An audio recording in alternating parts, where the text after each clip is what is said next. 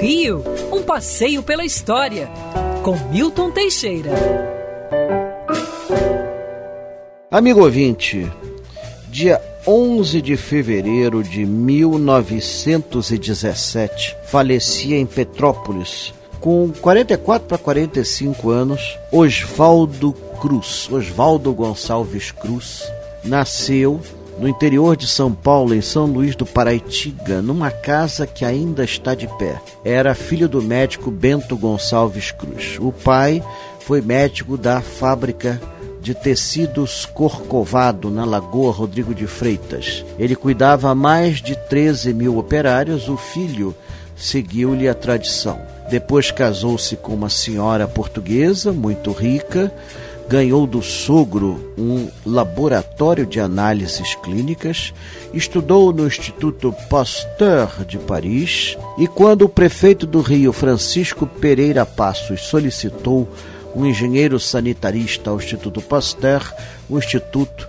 para espanto geral, indicou um brasileiro, Oswaldo Cruz. Oswaldo Cruz saneou o Rio de Janeiro de 1902 a 1906. O índice de mortalidade de febre amarela caiu de 20 mil ao ano para zero em 1905.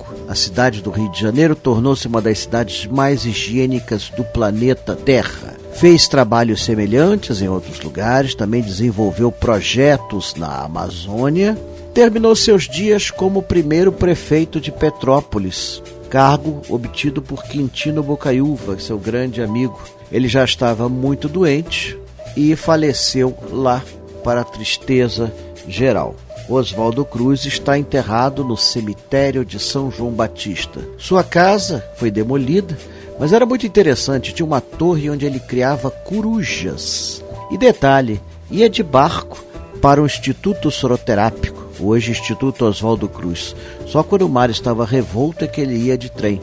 Era muito mais fácil ir de barco que ir de trem. Hoje o Instituto Oswaldo Cruz é uma referência mundial e deve muito disso a esse grande médico sanitarista que cuidou da saúde dos brasileiros.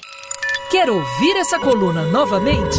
É só procurar nas plataformas de streaming de áudio. Conheça mais dos podcasts da Band News FM Rio.